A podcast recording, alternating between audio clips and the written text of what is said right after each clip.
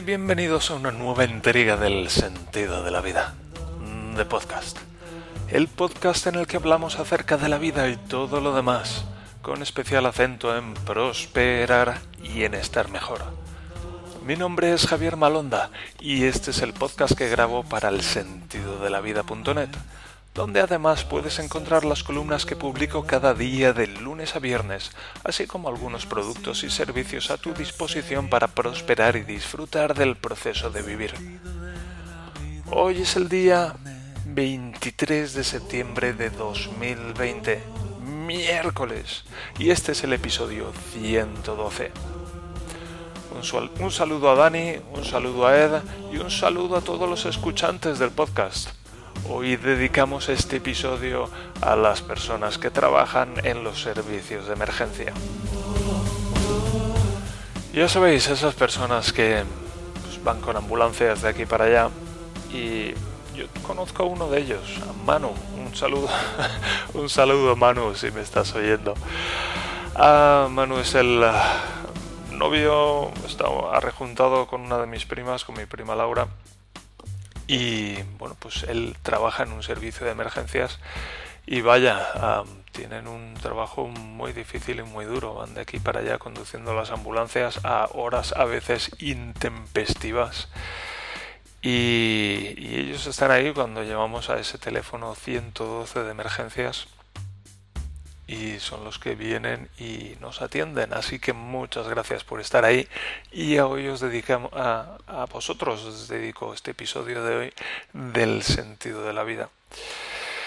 Y bueno, pues porque porque este, porque este, porque Javier, porque este porque este título? Bueno, pues primero porque es el, el, el, episodio número 112 del sentido de la vida de podcast. Y segundo porque, bueno, hoy estoy un poco de emergencias. Y es que, ¿os acordáis que mi padre estaba en el hospital y, bueno, pues estaba con la neumonía y parecía que... Parecía que estaba mejor y que respondía así, ya os lo, ya os lo, ya os lo vais oliendo de qué va esto parecía que estaba mejor y que, bueno, si, si no salía del hospital esta semana, pues saldría la siguiente. Pues ayer tuvo lugar un giro inesperado de los acontecimientos y, bueno, he estado escribiendo esta mañana acerca de ello y saldrá mañana por la mañana, pero es que necesito, necesito hablar de esto y este podcast es un buen espacio para hacerlo. Esto, el sentido de la vida ha sido para mí durante muchos años una terapia y, y, en cierto modo lo sigue siendo porque es un espacio en el que me permite pues hablar de cosas que, que necesito hablar. Y una de ellas es, bueno, de esa de esa evolución o involución de los acontecimientos y del estado de mi padre. Y donde ayer pues estaba en la camita y no estaba no estaba muy bien pero por lo menos estaba en su camita en su habitación hoy está en la unidad de cuidados intensivos y está sedado y entubado. Eso hace un cambio, eso hace un cambio grande. ya no está, pues eso, en su habitación tranquilito, sino que está en la unidad de cuidados intensivos. Y no está respirando por sí mismo, sino que lo tuvieron que entubar. Y bueno, pues qué mal rollo. Ah, yo creía que sedado estaba porque porque tenía muchos dolores, pero no, no tiene muchos dolores, por lo menos no más de los habituales, supongo, sino que lo han tenido que sedar para entubarle, porque claro, cuando nos entuban, pues nos meten un tubo que baja esófago, tráquea abajo, esófago no, tráquea, estará aquí abajo y se queda ahí. Ya sabéis que tenemos la epiglotis, que es esa, esa membrana, pues que cuando tragamos normalmente está... es muy interesante cómo funcionamos. Normalmente cuando, cuando estamos respirando, pues hay una conexión directa de la garganta, digamos, o de, de la boca y la nariz una conexión directa con los pulmones, entonces es el modo por defecto. Entonces el aire que entra por la nariz o por la boca pues se dirige a los pulmones y el aire que sale de los pulmones sale por la nariz o por la boca, depende de cómo lo queramos gestionar. Y luego ya pues cuando bebemos agua o cuando tragamos comida, pues hay una valvulita ahí, la epiglotis o la glotis, no sé exactamente cuál es la diferencia. Pues eso es como cambia, es como un cambio de vías, es como, bueno, viene comida o viene agua, pues vamos a hacer un cambio de vía para que en lugar de eso ir a los pulmones, vaya al estómago. Y entonces, pues eso es lo que hace la glotis. Y supongo que cuando nos entuban, pues eso se queda, ese cambio de vía se queda permanente. Bueno, en su modo por defecto, que es el de llevar el oxígeno a los pulmones. Y bueno, pues actualmente le están proporcionando ese oxígeno a mi padre a través de un tubo, porque él no puede proporcionárselo por sí mismo.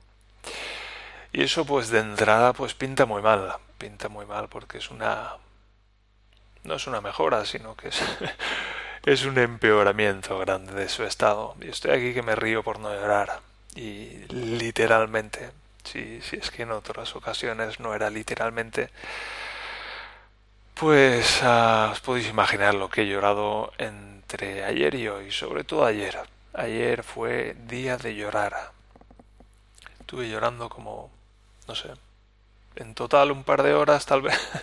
en total un par de horas llorando. Pues porque me imagino mi padre, pues, en una camita con un tubo bajándole por la tráquea. Y con los ojitos cerrados y dormidito pasándolo lo mejor que pueda. Que, bueno, a saber lo que está soñando ese hombre. Que no se acaba. La cosa no se acaba cuando, cuando no estamos conscientes.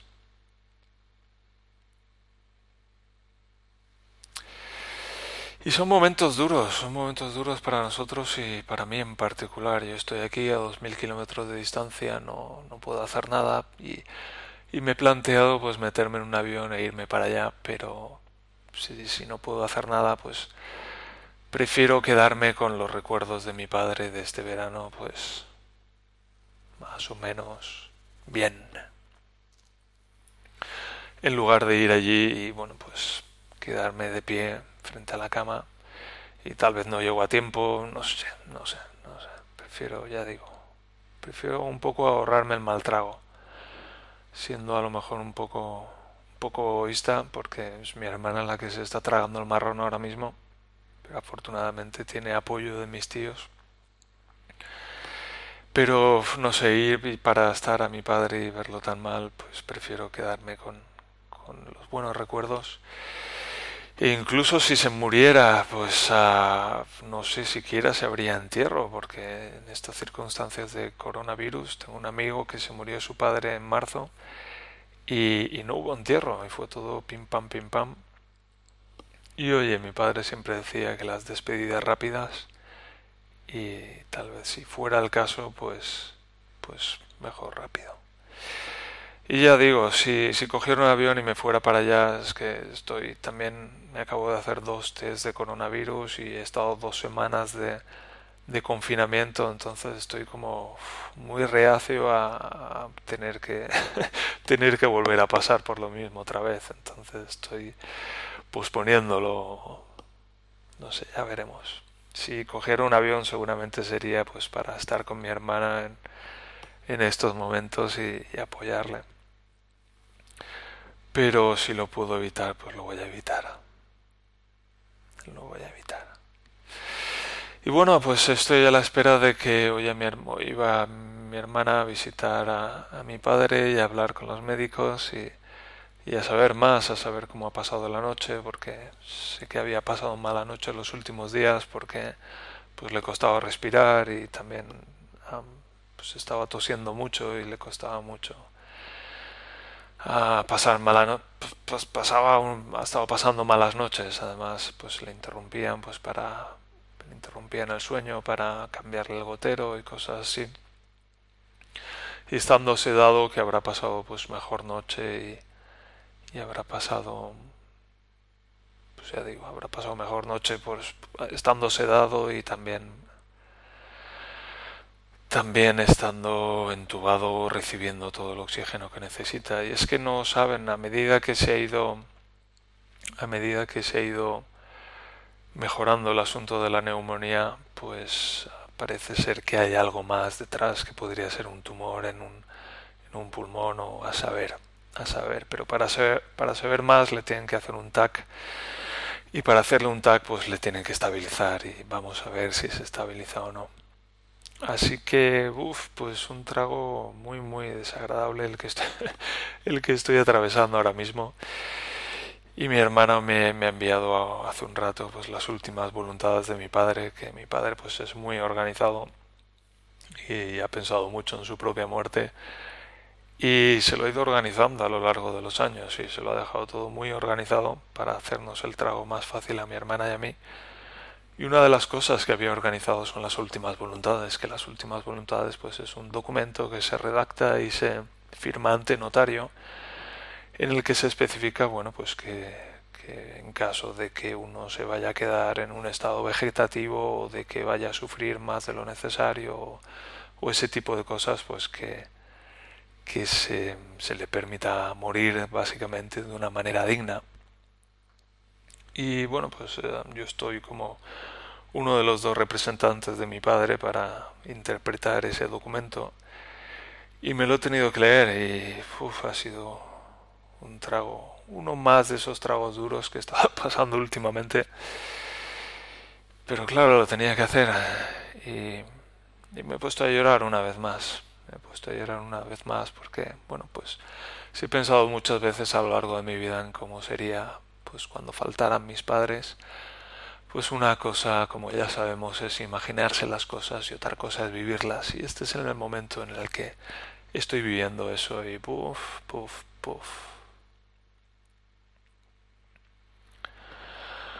Vaya trago. En fin, como habéis podido ver, hoy he tenido una entradilla así un poco más profesional porque me he dedicado un momento a, sentar, a sentarme y a escribir lo que sería la entradilla, la presentación del podcast de cada día. Y me voy a sentar, me he venido arriba y me he levantado, pero uf, estoy hasta un poco mareado, así que me voy a sentar. Y, he hecho esa entradilla que, que he leído esta vez y que bueno pues seguramente leeré más a menudo en el futuro un poco para darle conformidad a, a este principio de podcast y también al final para hacerlo consistente a través de los capítulos. Y al margen de eso decir que he decidido que voy a seguir leyendo el diario Teutón hasta nueva orden. Ya sabéis que estaba estaba leyendo el capítulos del diario Teutón pero solamente del extracto, un poco a modo de promoción del libro en el podcast. Y me he dado cuenta de que me encanta, me encanta leerlo. Y, bueno, pues últimamente estoy haciendo cada vez más cosas de esas que me encantan en mi día a día. Y he encontrado una más. Y esto de leer capítulos del diario de Teutón en el podcast, pues me encanta. Y ya que he terminado de leer lo que había en el extracto, pues me, me, he enfrentado un poco a esa decisión de qué hago. Sigo leyendo, siendo que me encanta. Y bueno, un poco el miedo que me daba era el si leo el diario Teutón entero en el podcast, pues quién va a comprar el libro. Y esa sería una decisión basada en el miedo. Y últimamente, pues muchas de las decisiones que he tomado en mi vida hasta darme cuenta de eso han sido decisiones basadas en el miedo de voy a hacer esto porque tengo miedo de que pase esto otro. Y es un poco, es un poco una manera chunga de tomar decisiones. Esas son decisiones basadas en el miedo. el propio nombre ya suena como no muy apetecible. Entonces, a, a diferencia de eso, voy a tomar esta vez una decisión basada en en el amor, pongamos, lo voy a llamar así, decisión basada en el amor. Decisión basada en algo que me encanta. Es, es una diferencia grande.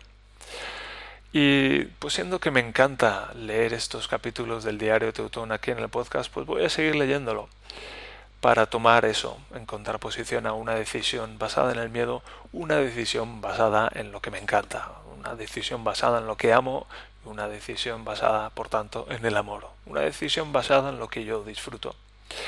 Y también es un poco una elección una contraposición entre una mentalidad de escasez y una mentalidad de abundancia. Y yo vengo de una mentalidad de escasez y estoy empezando a cultivar una mentalidad de abundancia. Eso significa que, que tengo de todo y que dentro de mí hay una abundancia enorme y que puedo sacar, en contraposición a la mentalidad de escasez que supondría el pensar, bueno, pues es que solo tengo, solo tengo tres libros y y, es el diario Teutón y lo aprecio mucho y si lo leo pues ya está y, la gente no me lo va a comprar y es un poco como como cuando haya leído ya los, los tres libros que tengo pues ya se habrá acabado y no tendré nada más que hacer. Es un poco esa escasez de de ideas ese, ese partir y tomar acción desde esa idea y esa sensación también de que de que vivo en una escasez, de que no tengo suficientes libros para leer y de que no tengo suficientes ideas para escribir nuevos libros.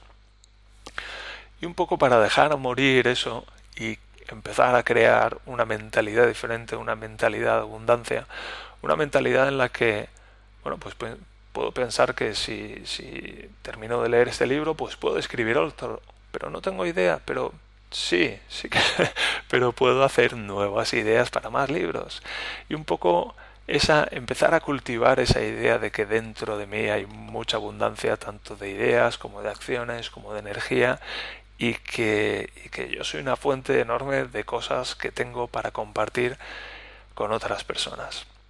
Y empezar a crear esa mentalidad de abundancia y también la sensación asociada a esa mentalidad de abundancia y un poco certificar o, cristalizar ese, esa, esa mentalidad a través de, de, una decisión en particular que le dé fuerza, que lo haga, que lo materialice.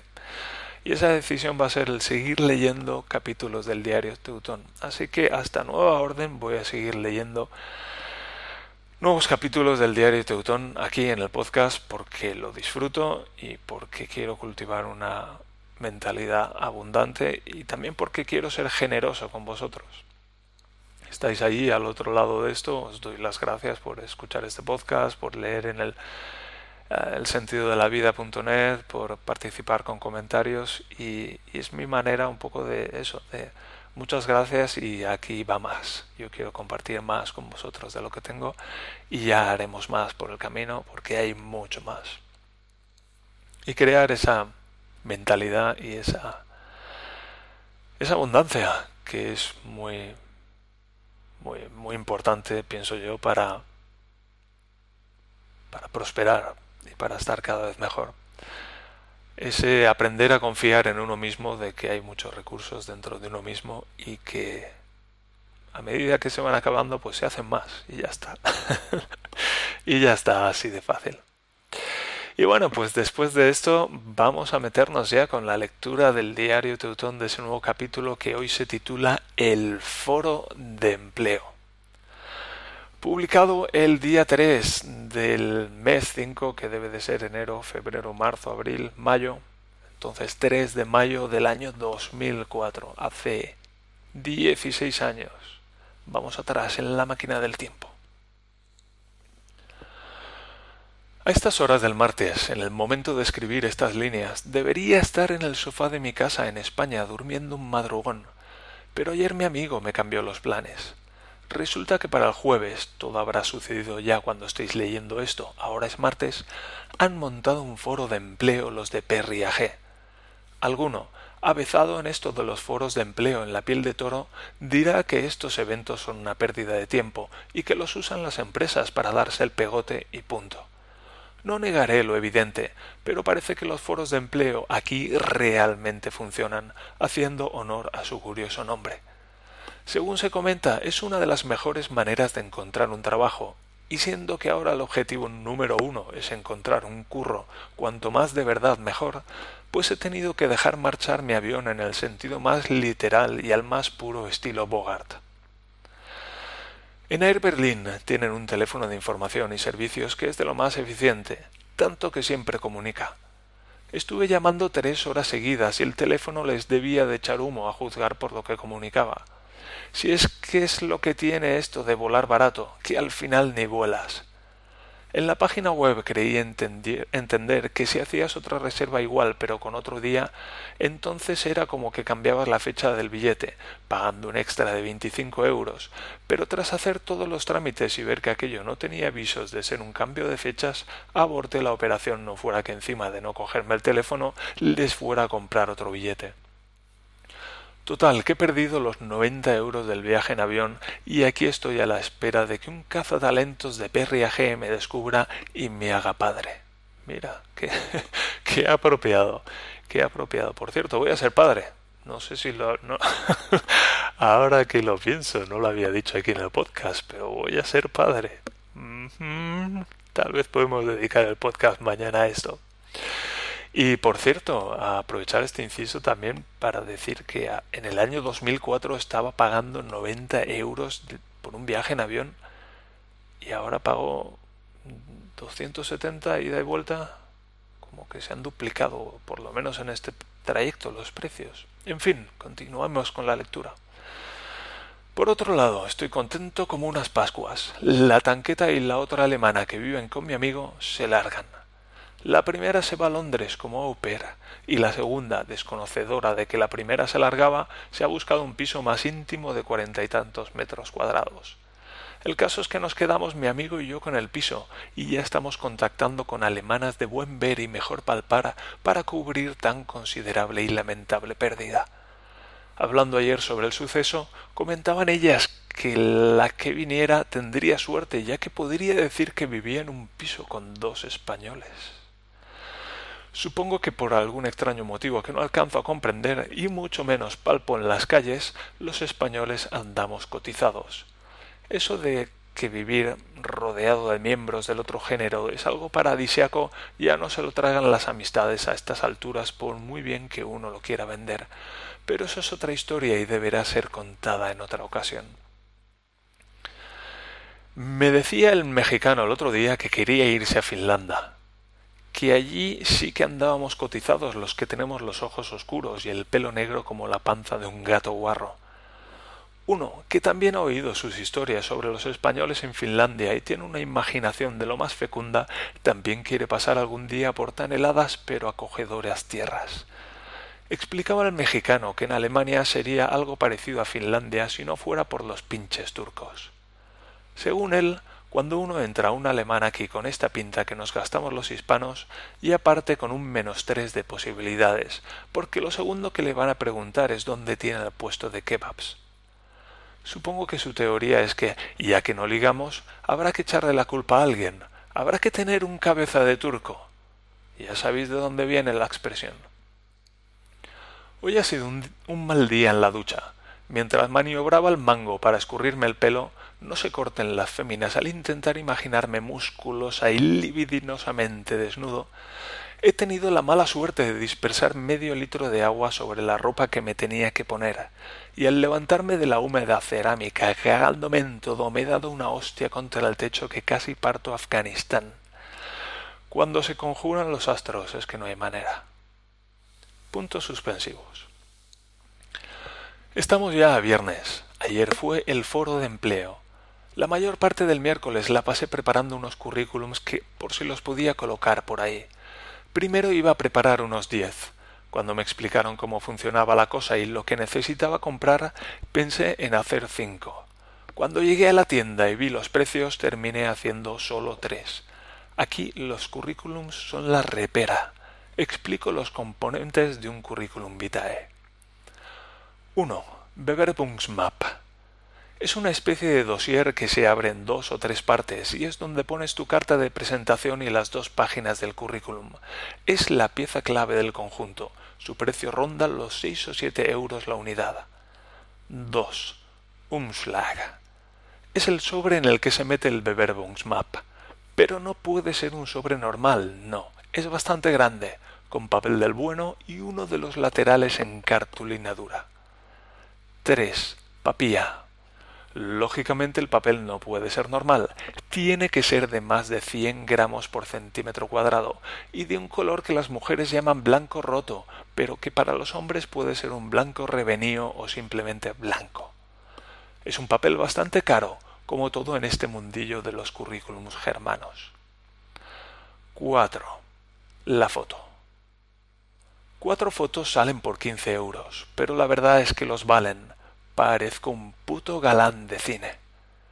Me puse chaqueta, camisa y corbata y me largué dando pedaladas a la tienda de fotos del centro comercial.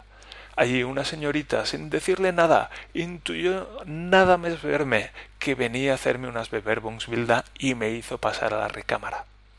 Con la cámara en ristre te hacen posar varias veces, haciéndote girar hacia la izquierda y poniendo la pierna sobre un taburete para hacerte adoptar una actitud de ejecutivo agresivo.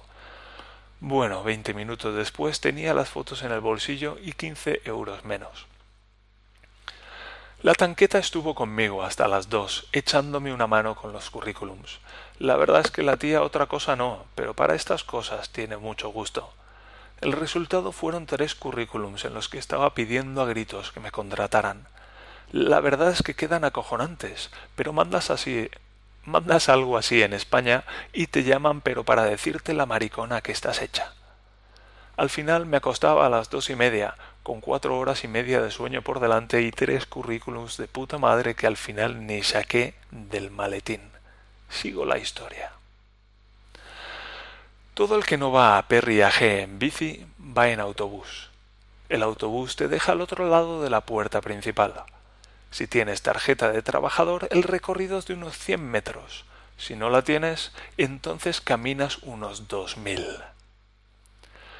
Emperifollado como una ramera y con el maletín y los currículums a cuestas, recorrí bajo el Lorenzo, 23 grados, la distancia que me llevó hasta la puerta principal.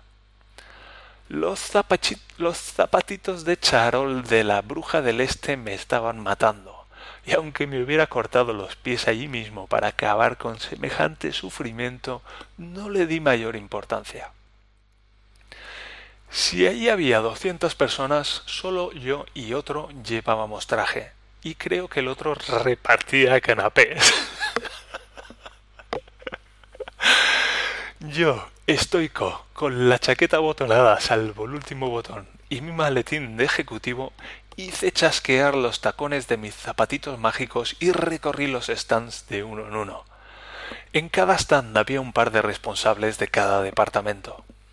Fui explicando la historia a todo el que la quiso escuchar y los hubo más receptivos que otros.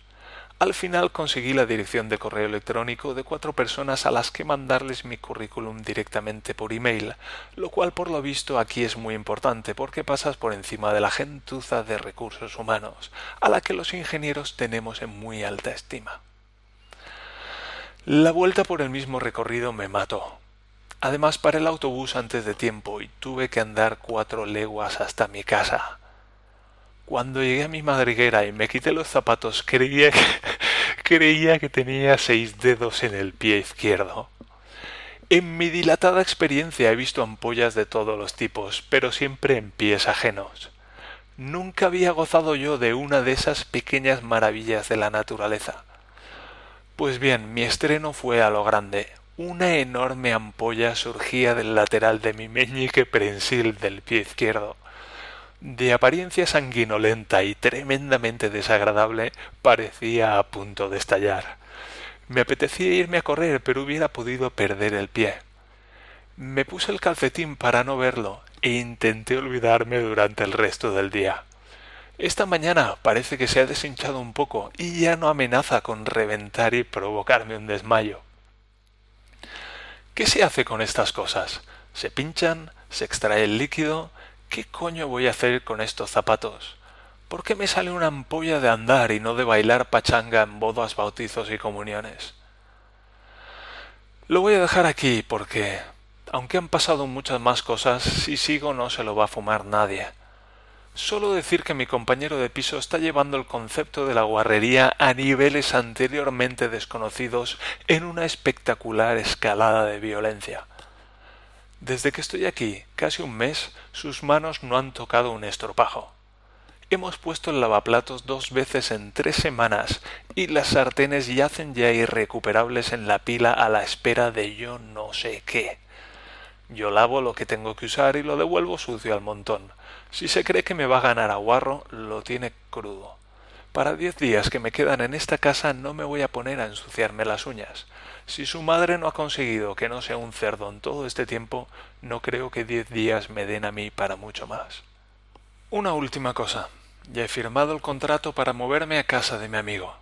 En la última hoja, aparte de preguntarme mi nombre y mi cumpleaños, estaban interesados en saber si me persigue la policía en España y otra cosa del mismo calibre que ahora no recuerdo. Por cierto, que nadie me descubra, pero para mi casero gano mil euros al mes vendiendo libros de vilo y nano. Estos teutones se lo creen todo.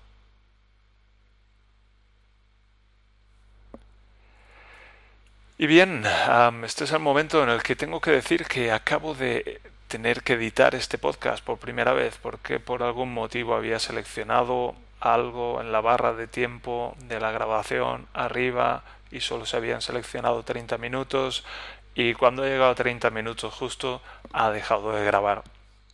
Y se ha grabado justo se, ha, cortado justo antes del último párrafo de, la lectura y además bueno pues no se ha grabado toda la salidilla y toda la despedida que he hecho así que esto lo estoy grabando por segunda vez y además eso me ha servido para darme cuenta de que este no es el episodio 112 sino que es el episodio 113 así que pues sorpresita voy a titular voy a titular este episodio plot twist que significa un giro del guion, que es un poco lo que ha ocurrido con este podcast, que es un poco lo que ha ocurrido con los acontecimientos con mi padre. Y bueno, pues encaja bastante bien en la temática del día de hoy. Mm. Y bueno, pues con esto ya sí que me voy a despedir. Muchas gracias por escuchar el podcast, muchas gracias por leer las columnas en el sentido de la vida.net. Muchas gracias por los comentarios que dejáis, Muchas gracias por comprar el diario Teutón y muchas gracias por estar ahí, al otro lado de esto. Yo me despido hasta mañana esperando traeros mejores noticias de mi padre. Y hasta entonces, pues adiós.